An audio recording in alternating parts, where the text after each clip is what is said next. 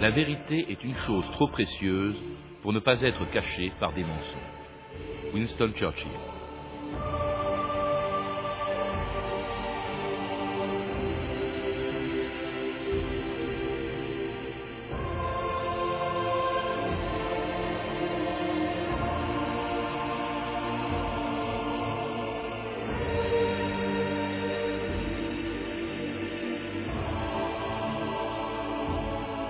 Mille ans d'histoire.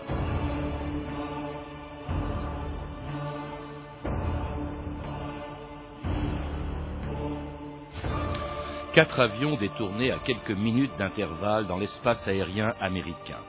Deux d'entre eux s'écrasant sur le World Trade Center et un autre sur un des bâtiments les mieux protégés du monde. Des hommes et des femmes se jetant des plus hautes tours de New York avant qu'elles s'effondrent.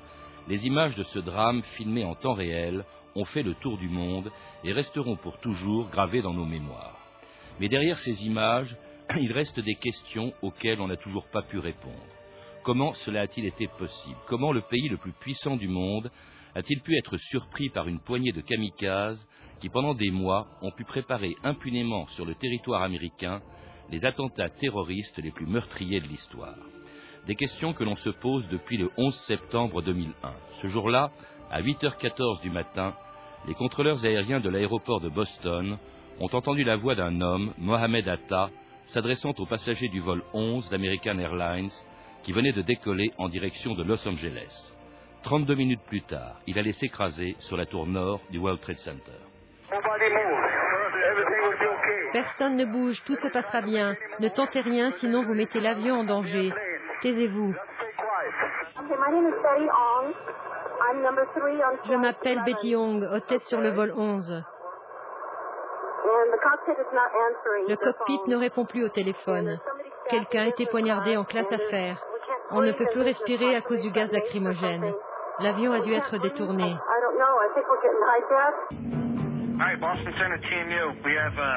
Ici, centre de contrôle de Boston, on a un problème. Un avion détourné se dirige vers New York. On a besoin de vous. Envoyez un F-16. C'est un exercice? Non, c'est sérieux. Éric Laurent, bonjour. Bonjour. Alors, ces archives sont impressionnantes. Ce sont celles du détournement du premier des quatre Boeing des attentats du 11 septembre 2001, celui, ce Boeing qui allait s'écraser quelques minutes plus tard sur la tour nord du World Trade Center, un attentat dont tout le monde se souvient, dont tout le monde a vu les images. C'est sans doute l'attentat le plus médiatisé de, de l'histoire. Mais alors, il y a aussi ce que l'on n'a pas vu, des questions auxquelles on n'a pas pu ou voulu répondre, ce que vous avez tenté de faire dans un livre passionnant, publié ou réédité, je crois, l'an dernier chez Pocket, La face cachée du 11 septembre. Le 11 septembre, dites-vous, euh, c'est au-delà du drame que l'on commémore aujourd'hui, c'est un ensemble de mensonges euh, entourés de mystères. Alors ça, on a dit ça aussi à plusieurs reprises, notamment, vous le dites vous-même d'ailleurs, à l'époque de l'assassinat de Kennedy.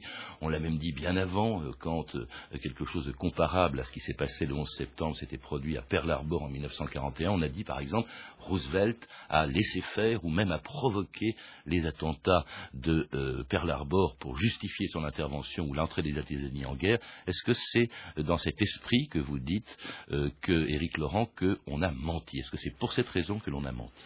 On a menti, oui. Je crois qu'on a menti, mais euh, pour une large part par omission. C'est-à-dire qu'en effet, il y a un certain nombre d'éléments euh, extrêmement troublants autour des attentats qui n'ont pas été non seulement évoqués, qui n'ont pas fait l'objet d'enquête, mais qui ont été estompés très vite. Et c'est ça probablement qui a conduit assez vite à ce que se développe un certain nombre de théories conspirationnistes. exactement.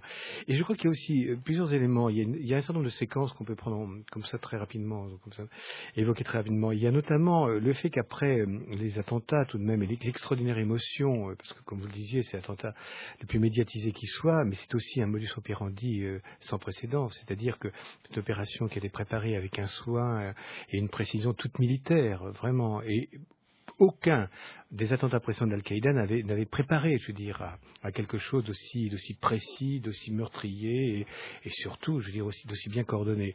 Et donc, euh, il y a énormément de zones d'ombre qui apparaissent très vite après les attentats. Et curieusement, l'administration américaine et le président américain vont refuser l'ouverture d'une commission d'enquête, la création d'une commission d'enquête. Il y en aura une pourtant. Il y en aura une, mais il va y avoir 14 mois de véritablement de guérilla juridique autour euh, de, la création de cette commission que, George Bush refuse avec un acharnement incroyable, relayé d'ailleurs euh, par Condoleezza Rice et par euh, le vice-président de Cheney en expliquant qu'il y a un certain nombre de secrets qui pourraient être révélés.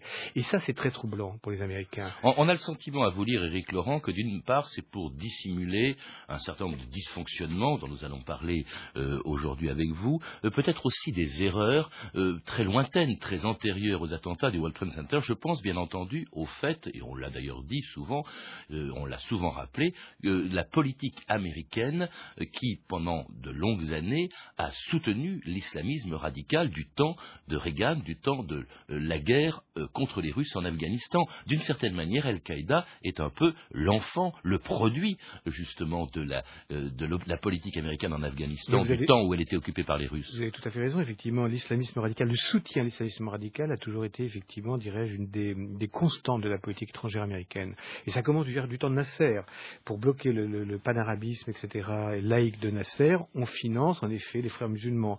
Ensuite, il y a en effet donc euh, l'Afghanistan et le soutien donc euh, aux Moudjahidines avec l'aide de l'Arabie Saoudite qui va se révéler non seulement effectivement un soutien très très important des États-Unis et c'est aussi une autre zone d'ombre, mais aussi un des soutiens et un des financements du terrorisme international islamiste. Donc, les Américains accepteront de fermer les yeux et surtout cette administration Bush qui a des liens très étroits, notamment dans le domaine pétrolier, des liens personnels avec en effet les principaux membres de la famille royale saoudienne, mais aussi avec des membres de la famille Bin Laden, notamment euh, le président euh, actuel et son père, l'ancien président américain.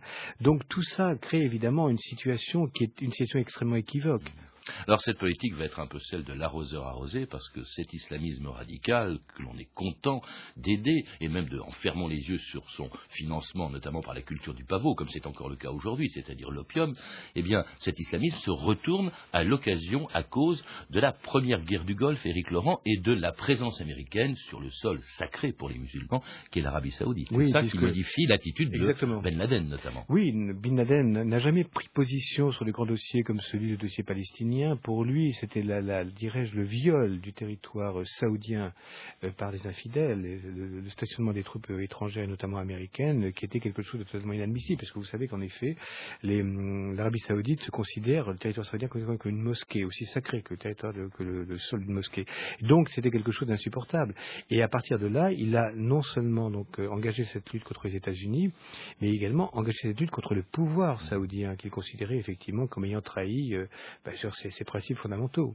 Alors les mensonges sur le 11 septembre servent peut-être à dissimuler ce passé embarrassant pour la politique américaine, mais aussi peut-être un certain nombre de dysfonctionnements, l'incompétence des services de renseignement américains euh, à la veille du 11 septembre et euh, un des dysfonctionnements que l'on ne connaîtra que plus tard, quatre ans après les attentats. France Inter, Fabrice Rouel, le 10 août 2005. France Inter. La révélation est saisissante. Un an avant qu'il ne passe à l'action, Mohamed Atta et trois autres membres des commandos des attentats du 11 septembre avaient été identifiés par une équipe des renseignements américains, identifiés comme appartenant probablement à une cellule d'Al-Qaïda sur le sol des États-Unis. C'est un élu républicain et un membre des services secrets américains qui l'affirme, laissant entendre que les autorités américaines étaient au courant, dès l'année 2000 donc, de la présence d'Atta et de ses complices sur le sol des États-Unis. À Washington, précision d'Isabelle Durier. Cette unité baptisée Danger réel aurait constitué un dossier sur les quatre suspects et demandé que ces informations soient partagées avec le FBI, une demande qui a été rejetée. Deux de ces futurs terroristes n'ont été repérés par les services d'immigration qu'en août 2001, soit plus d'un an plus tard. De plus, la commission d'enquête sur les attentats du 11 septembre, qui a été dissoute après la remise de son rapport, n'a jamais entendu parler de cette unité danger réel. Washington, Isabelle Durier, France Inter. Il aura fallu quatre ans, euh, Éric Laurent, pour apprendre que des quatre des kamikazes, en tout cas du 11 septembre, étaient repérés par les autorités américaines un an avant les attentats. Pourquoi n'ont-ils pas été arrêtés? Je crois qu'il y a plusieurs raisons. D'abord, il y a effectivement un dysfonctionnement entre les services, c'est-à-dire entre les services euh, que sont euh, et opposés et rivaux que sont la CIA et le FBI, ça c'est le premier point. D'autre part, il y a une formidable lourdeur aussi, vous savez, bureaucratique et une formidable incompétence aujourd'hui de la CIA. Je crois que on n'évalue pas à quel point aujourd'hui cette organisation, euh, en termes de collecte de renseignements, est devenue quelque chose de totalement, totalement impuissant. et par pour une raison très simple, c'est que il y a eu, vous savez, mais il faut remonter assez loin dans le temps, mais on peut expliquer en deux mots. Euh, après les, scandales dans les années 73-74 autour du Watergate et puis aussi un certain nombre de la guerre du Vietnam, on a décidé qu'il fallait moraliser les services de renseignement. Et donc on a décidé de se tourner notamment du temps de l'administration Carter vers le renseignement électronique, c'est-à-dire les satellites, etc., au détriment des hommes sur le terrain. Et tous les hommes de terrain qui étaient des spécialistes parlant la langue, etc., ont été écartés au, profit d'analystes, mais qui ne connaissent rien, à dire, des réalités. Donc ça, c'est un, un, véritable problème. Et ce, ce, cette agence s'est retrouvée à la fois euh, sourde et aveugle et le dernier point aussi qu'il faut souligner, c'est que l'administration Bush n'avait absolument pas comme priorité la sécurité et la menace que représentait Al-Qaïda. D'ailleurs, il faut le rappeler, les propos de Richard Clark, le, patron de la lutte antiterroriste qui euh, avait été en poste du temps de Clinton et qui donc était resté quelques mois, il disait je n'ai jamais pu organiser une, réunion avec euh, Bush ou ses collaborateurs, ça ne les intéressait pas. Alors qu'on connaissait très bien l'existence d'Al-Qaïda, son activité en 98, il y a eu ces attentats contre les ambassades ambassades euh, américaines euh, en, Afrique, en Tanzanie euh, et à Nairobi au, Kenya. Il y a eu l'attentat contre Lucius Cole, donc on connaissait l'existence de Al-Qaïda et de Ben Laden, Eric Laurent. On connaissait l'existence d'Al-Qaïda et de Ben Laden, mais on les considérait, je dirais, l'une et, l'autre comme, en effet, dirais des, des, acteurs secondaires. On n'évaluait pas l'importance et la dangerosité d'Al-Qaïda et on considérait Bin Laden comme un aimable financier du terrorisme Mm, plutôt maladroit, euh, dirais-je, au fond, assouvissant ses caprices de gosse de riche. Et, mais vraiment, et c'est ainsi d'ailleurs que, plusieurs euh, responsables américains le, le considéraient. Et on n'a pas pris la mesure, en effet, de l'importance que pouvait revêtir euh, à la fois cette organisation et puis surtout sa détermination. Y, compris aux yeux d'ailleurs des services de renseignement alliés des États-Unis qui les prévenaient du danger. Mais il y a aussi vous, citez dans votre livre, je vous cite euh, euh, par exemple le MI6 britannique qui en juillet 2001 envoie ce message aux Américains Al-Qaïda est dans la phase finale de préparation d'une attaque terroriste de grande envergure contre des pays occidentaux. Bon, et là, il y, il y en a eu d'autres de signes venant d'autres services secrets, et là, on mais, vous savez, euh, le plus étonnant, c'est que les, Américains ont été renseignés sur l'arrivée sur le territoire américain des terroristes par d'autres services de renseignement. C'est-à-dire, ils n'ont pas parlé leur. C'est vous dire mm. l'état d'incurie dans lequel ils se trouvaient, ces services américains. Et l'autre problème, c'est qu'au fond, les Américains, et ça je crois que c'est un, un fait fondamental pour expliquer cet aveuglement et cette inertie, ne croyaient pas ne croyaient pas une seconde que des attentats pourraient se dérouler sur leur territoire. Ils pensaient qu'en effet, il y avait des cibles probablement désignées par les terroristes, mais des cibles américaines hors du territoire américain. Mais sur le territoire même, personne ne pouvait l'envisager. Mais pour des raisons psychologiques, c'est vrai qu'il n'y avait eu jusqu'alors aucune, aucune intervention terroriste. Alors, autre signal d'alarme, ça c'est absolument suffocant, vous le mentionnez longuement aussi dans votre livre, Éric Laurent, ce sont les spéculations qui, à partir du 6 septembre, se font à la bourse contre des entreprises, et ça aurait pu donner euh, euh, comment dirais-je, ça pu mettre à la puce à l'oreille des Américains parce qu'ils étaient parfaitement au courant de ces spéculations. Elles étaient massives. Contre quelles entreprises Comme par hasard, c'est-à-dire les deux compagnies aériennes qui vont être victimes de ces attentats du 11 septembre et un établissement financier qui s'appelle la Morgan Stanley qui se trouve où, dont le siège se trouve où, sur les tours du World Trade Center. Ça, c'est absolument incroyable. Oui, c'est tout à fait fascinant. C'est vrai que les 6 et 7 septembre, il y a eu des spéculations massives sur le marché des options à Chicago. On a raflé énormément d'actions de United Airlines, c'est-à-dire une des deux compagnies dont les avions ont été détournés. Et euh, on a joué donc euh, ces options à la vente, c'est-à-dire qu'on a décidé de les de, les vendre euh, avec évidemment des bénéfices réalisés considérables au cas où le, le, prix de cette action baisserait. Et il y avait aucune raison de justifier de tels achats qui étaient 25 fois supérieurs à la moyenne. Et le 10 septembre, c'est-à-dire la veille même des attentats, c'est au tour d'American Airlines d'avoir été, de l'action American Airlines d'avoir été achetée massivement. C'est-à-dire que les, initiés, euh, les spéculateurs n'ont même pas pris la peine de dissimuler cette opération à travers d'autres achats, euh, d'autres compagnies aériennes. Les initiés étaient déjà au courant de ce qui allait se passer. Mais bien entendu. Alors, mais c'était qui? Est-ce qu'on l'a découvert? Non, mais ce qui est tout à fait étonant, c'est qu'il y a deux choses. C'est d'abord la, CIA ne pouvait pas ne pas être au courant. La CIA surveille en permanence, euh, en, direct, euh, en temps réel, les marchés financiers, 24 heures sur 24, grâce à un certain nombre comme ça de, de logiciels, de systèmes. Et la chose très troublante, c'est que l'homme qui euh, est chargé à la CIA de, surveiller justement euh, l'évolution de ces marchés financiers et en cas de, risque effectivement justement de spéculatif douteux, euh, est un homme qui s'appelle Buddy Krongard, dont j'ai retrouvé la trace. Et M. Krongard, avant d'être justement numéro 3 de la CIA chargé justement de ces opérations, était à la tête d'une banque qui s'appelle Alex Brown, et c'est une banque en effet de Boston, et dont on a découvert ensuite qu'elle avait porté, comme on dit en un certain nombre effectivement de ces spéculations. Donc c'est tout à fait étonnant. Autre chose encore plus étonnante, c'est que le jour même où se sont produits les attentats, le 11 septembre, il y avait des manœuvres aériennes simulant justement une attaque contre, euh, contre les États-Unis, une attaque euh, en venant d'un piratage aérien. Oui, il y avait des, opérations du NORAD. Le NORAD, c'est l'organisme aérien chargé justement de protéger le territoire américain. C'est un organisme qui a été créé d'ailleurs du temps de la guerre froide. Et là, l'élément absolument troublant, c'est qu'en effet, donc, euh, ces avions étaient en vol, donc en état d'alerte maximum et pourtant, quand on a annoncé les détournements des avions de ligne, on a fait décoller des appareils de bases aériennes extrêmement éloignées. Et alors qu'il y avait des bases juste à côté de New York et de Washington, donc euh, où les avions, d'où les avions auraient pu décoller et intercepter très rapidement. Donc euh, les, avions de ligne détournés et empêcher peut-être le, drame en effet donc euh, qui s'est produit, c'est-à-dire effectivement l'effondrement des tours. Et ça, c'est un véritable problème.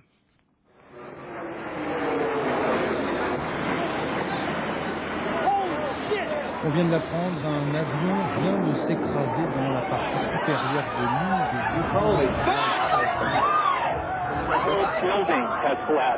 On September the 11th, enemies of freedom committed an act of war against our country. My city of ruin. My city of ruin.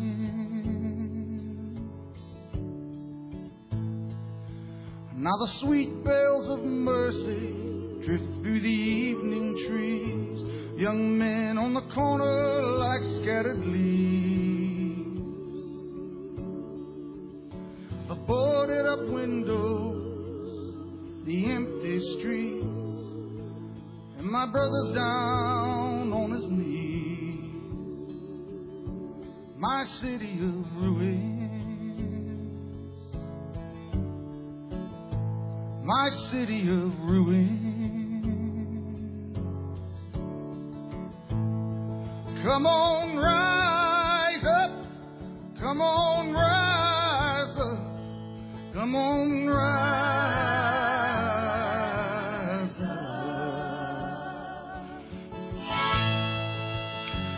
Springsteen, My City of Ruins, une chanson évidemment sur le 11 septembre, ces attentats qui ont tellement commotionné euh, l'Amérique, Eric Laurent, que personne n'a remarqué ce qui s'est passé aussi immédiatement après on interdit l'espace aérien à tout avion commercial, mais il y en a quelques-uns quand même qui ont volé ce jour-là. Oui, il y a euh, plusieurs appareils qui ont, fait comme la tournée d'un certain nombre de, villes américaines pour récupérer des membres de la famille royale saoudienne et des membres de la famille Bin Laden qui étaient sur le territoire américain. Et hum, ces personnalités ont été rassemblées et, ont pu prendre un vol euh, de la compagnie aérienne saoudienne acheminé spécialement, et euh, qui a été le seul avion à, autorisé à, à décoller et à voler dans l'espace aérien américain, alors que tous les appareils, comme vous l'avez euh, indiqué, étaient effectivement interdits de vol, y compris même les appareils qui transportaient, par exemple, des organes euh, pour, euh, pour, des, pour des implantations. Mais Donc c'est tout à fait étonnant. Et il y a eu parmi les personnes, justement, qui ont été exfiltrées à ce moment-là, un, personnage qui est assez troublant parce qu'il est mêlé, justement, enfin il est mêlé, on a cité son nom dans, dans les attentats. C'est un prince saoudien qui s'appelle le prince Salman et qui est le fils du gouverneur de Riyad. Et euh, si vous voulez, je vous ai le cœur de mots. Il y a eu euh, un homme qui s'appelle Zubayda et qui est euh, considéré comme le chef des opérations d'Al-Qaïda et qui a été arrêté en 2000 de, et, par les, Pakistanais et les Américains. Et Zubayda a été interrogé par les Américains et il a révélé qu'en effet, il y avait plusieurs princes saoudiens qui avaient été mêlés comme financement donc des attentats. Et il a donné des noms et notamment le nom de, ce prince qui a été donc euh, exfiltré, et les noms de trois autres princes, ainsi que du chef de l'armée de l'air pakistanaise, le maréchal Mir. Mais comment peut-on laisser partir ces gens-là? Il y a quelqu'un que vous citez, je ne sais pas s'il était dans l'avion, et qui le 11 septembre se trouvait aux États-Unis petit déjeuner au Congrès, euh, qui est le chef des services secrets pakistanais, cette fois-ci, euh, Mahmoud Ahmed, qui lui était présent alors que l'on sait, je ne sais pas si on le savait à l'époque, qu'il a financé Al-Qaïda, et notamment les attentats du 11 septembre, c'est ce que vous écrivez en tout cas, Eric Laurent, et qui était aux États-Unis le jour où ils se sont produits. Bien sûr, et qui a été reçu effectivement par les principaux responsables de l'administration. Hmm. Alors le Pakistan étroitement mêlé, vous le rappelez, euh, à ces attentats, ou en tout cas qui a longuement soutenu euh, l'islamisme radical et Al-Qaïda, euh, et qui et cela jusqu'au 11 septembre, enfin on ne le savait pas, ou en tout cas on n'en parle pas, jusqu'à ce que le 11 septembre, eh bien George Bush désigne l'organisation qui portait la responsabilité des attentats neuf jours après qu'ils se soient produits, le 20 septembre 2001 qui a attaqué notre pays. Les preuves que nous avons réunies nous mènent à un ensemble d'organisations terroristes plus ou moins liées entre elles, connues sous le nom d'Al-Qaïda. Ce groupe et son leader Oussama Ben Laden sont liés à de nombreuses autres organisations. Il y a des milliers de ces terroristes dans plus de 60 pays. Ils sont recrutés dans leur propre pays, dans leur quartier et amenés vers des camps dans des pays comme l'Afghanistan où ils sont entraînés au terrorisme.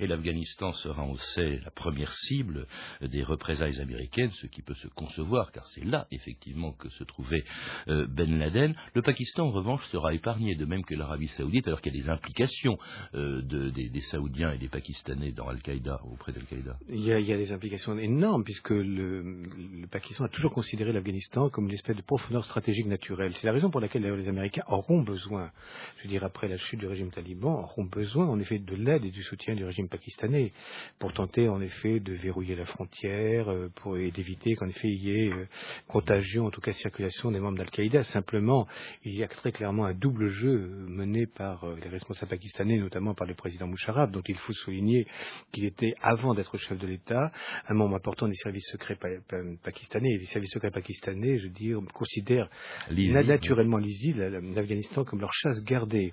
Et donc, le général Musharraf était l'homme chargé d'établir des relations avec euh, Al-Qaïda et notamment avec Oussama Bin Laden. Donc quand il raconte encore aujourd'hui euh, qu'il ne sait pas où est le leader d'Al-Qaïda, c'est probablement une assez vaste plaisanterie, dans la mesure en effet où on l'a pour une large part euh, localisé. on peut concevoir, et bien sûr, l'intervention en Afghanistan, beaucoup moins celle contre l'Irak, désignée à l'époque, il faut le rappeler, comme proche d'Al-Qaïda, comme aidant Al-Qaïda. Or, je crois que c'est hier ou avant-hier que des déclarations d'officiels américains euh, affirmait que pas plus qu'il ne, disposait d'armes de destruction massive, euh, l'Irak euh, n'était en liaison avec Al-Qaïda. Mais vous savez, il s'est passé un phénomène extrêmement curieux après les attentats. Très vite, on a commencé à parler donc effectivement donc d'Al-Qaïda. On a parlé d'Oussama Bin Laden et on a parlé dans le même temps également de Saddam Hussein. On n'établissait pas de lien explicite entre les trois, mais on constamment, je veux dire, on revenait effectivement sur ce trio. Et au fond, pour les Américains, il devenait très clair que le, le président irakien était derrière les attentats du 11 septembre. Et ça s'est fait très, très insidieusement, mais très efficacement en termes de communication politique aussi. Et il y a eu, comme vous le disiez, donc il y a eu cette intervention parfaitement justifiée et naturelle en, Afghanistan pour renverser le régime taliban et le soutien d'Al-Qaïda. Mais la chose très troublante, c'est qu'on ne sait pas des moyens de capturer Bin Laden, ni les principaux responsables. Moi, je suis allé à Tora Bora. Alors justement, parce que je, vous coupe parce que justement, vous avez parlé de Tora Bora. Euh, mais, il y a eu des bombardements. Tora Bora, c'est le lieu où il s'est réfugié Ben Laden dans les montagnes. Je me souviens qu'à l'époque de, cette, de ces bombardements de Tora Bora, qui est à la frontière du Pakistan, euh, tous les journaux euh, occidentaux, euh, emboîtant le pas des Américains, nous décrivaient Tora Bora justement comme une espèce de bunker à la James Bond absolument insensé, avec des... Des, graphiques, des, croquis, oui. Moi je suis à Tora Bora, qui est à 40 km de Jalalabad, c'est un lieu absolument inaccessible, il n'y a ni route, ni piste, et les Afghans qui m'ont conduit, qui avaient participé à la guerre justement, donc à l'offensive contre Al-Qaïda aux côtés des Américains, m'ont conduit est la maison de Bin Laden, qui est sur les flancs de Tora Bora, c'est une maison entorchie, tout en longueur, etc., très comme, comme, comme les autres habitations, dont les bâtiments, enfin le toit et les principales pièces ont été détruites par les bombardements. Et j'aurais posé la question, j'aurais dit, mais où sont les grottes? Et alors, euh, ils m'ont posé la question, ils m'ont dit, quelle grotte Alors j'ai dit, vous savez, l'immense grotte, etc. Et là, ils ont éclaté de rire.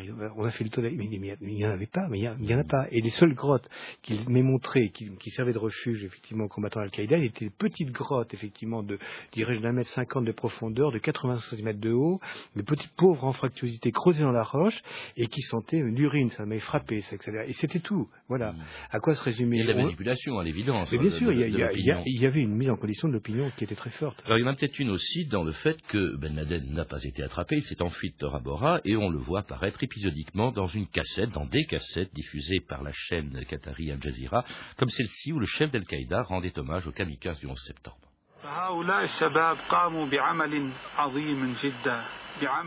Ces jeunes ont fait quelque chose de grandiose. Dieu leur a offert une grande destinée. Il faut que leurs parents soient fiers d'eux. Ils ont permis aux musulmans de relever la tête. Ils ont donné une leçon que les Américains ne sont pas prêts d'oublier. L'un d'entre eux, Ziad Jara, venait du pays de Damas, que Dieu l'accepte parmi ses martyrs. Il y avait aussi Mohamed Atta, d'Égypte, que Dieu l'accepte également.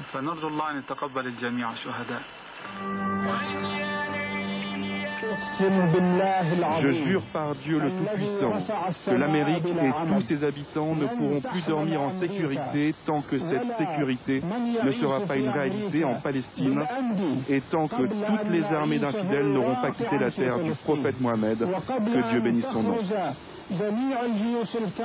Et c'était la voix de Ben Laden que l'on entend de temps en temps sur la chaîne Al Jazeera. Euh, des, mots qui ne sont pas, et, le fait même qu'on diffuse ces cassettes, ça n'est pas innocent, euh, Éric Laurent. Non, mais les responsables d'Al Jazeera vous expliquent d'ailleurs qu'ils ne diffusent qu'une petite partie euh, de l'ensemble des cassettes et qu'au fond, ils n'ont pas diffusé toutes les cassettes que leur, que leur a envoyé Ben Laden ou que leur ont envoyé les responsables d'Al-Qaïda. Vous savez, c'est un, un réseau extrêmement bien articulé, c'est-à-dire que ces cassettes sont fabriquées, on sait où elles sont fabriquées. Et et, par qui notamment C'est une euh, société de communication qui assure la communication vidéo, c'est extraordinaire, d'Al-Qaïda, et qui est située à Karachi. Euh, et euh, ce qui est tout à fait étonnant, là encore, ça rejoint notre conversation précédente, comment se fait-il que le gouvernement pakistanais n'ait jamais en effet neutralisé cette organisation Comme c'est tout à fait troublant. Mais vous savez, pour ce qui concerne Osama Bin Laden et, sa capture, il faut en revenir à, quasiment à 2002. Ah, sa capture, non. Sa, sa non-capture, voilà. Enfin, sa capture supposée euh, effectivement éventuelle, la volonté américaine d'y arriver, d'y aboutir. Il faut revenir à la fin 2002 où le général Myers, qui est le chef d'état-major de l'armée américaine, en présence de Donald Rumsfeld à la télévision américaine, dit, mais je veux dire de façon impavide, dit, vous savez, en intervenant militairement en Afghanistan, notre objectif n'a jamais été de capturer Bin Laden, dit-il en détachant ses mots. C'est quand même tout à fait étonnant. Et ces propos ne sont nullement contredits par Donald Rumsfeld. Mais ça veut dire quoi? Ça veut dire qu'on veut le tuer? Ça veut dire que, au fond, on, s'en sert au fond comme d'une espèce de, croque-mitaine? Vous dites aussi une chose qui me surprend, Éric Laurent, il n'a jamais été officiellement inculpé par les Ah, c'était une des grandes surprises de mon enquête, absolument. Il n'est officiellement inculpé que pour les attentats commis contre les ambassades américaines au Kenya et en Tanzanie.